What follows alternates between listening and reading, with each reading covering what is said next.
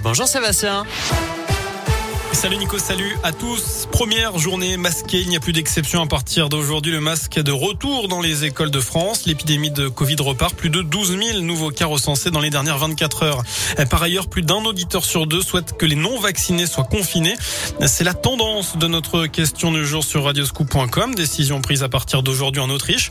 Un choix que ne souhaite pas la majorité présidentielle selon le patron des députés LREM, Christophe Castaner. Cette mauvaise nouvelle, pour la première fois depuis le début de la crise sanitaire, la mortalité routière a augmenté. 294 décès ont été enregistrés en octobre en France métropolitaine, 37 de plus qu'en octobre 2019, plus 14%. Et puis on n'est pas passé loin du drame. Chez nous, un jeune de 16 ans a été interpellé dans la nuit de samedi à dimanche à Tenay. Il se trouvait au volant de la voiture de ses parents. Il a tenté d'échapper aux gendarmes à Amberieux. Le jeune conducteur a notamment embouti une voiture, heureusement sans gravité.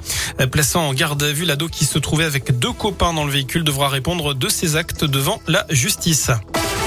Dans le reste de l'actu, cet appel à témoins après une grave collision entre un bus et un scooter à Bourg samedi soir devant la gare.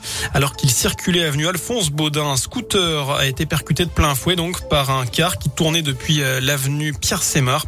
Gravement touché aux jambes, notamment le pilote a été transporté à Fléria puis transféré à Lyon hier. Les policiers recherchent des témoins du choc.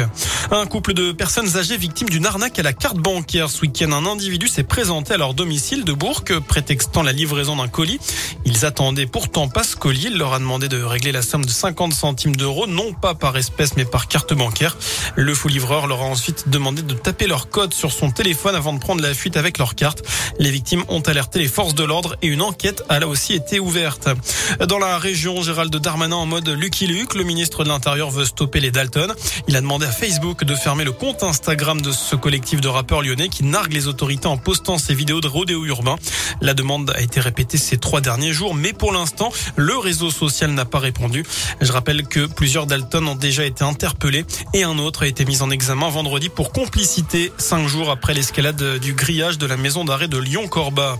La colère des infirmiers anesthésistes, ils attaquent aujourd'hui leur deuxième semaine de mobilisation consécutive avec un appel à une opération bloc mort dans les hôpitaux.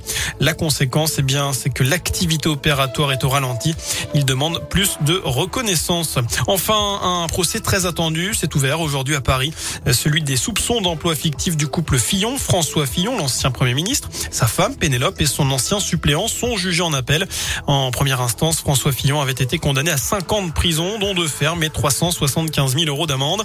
L'affaire avait euh, sabordé ses chances à la présidentielle de 2017. Voilà pour l'essentiel de l'actu sur Radio Scoop. L'info bien évidemment de retour dans une demi-heure. D'ici là, je vous laisse en compagnie de Nico. À tout à l'heure.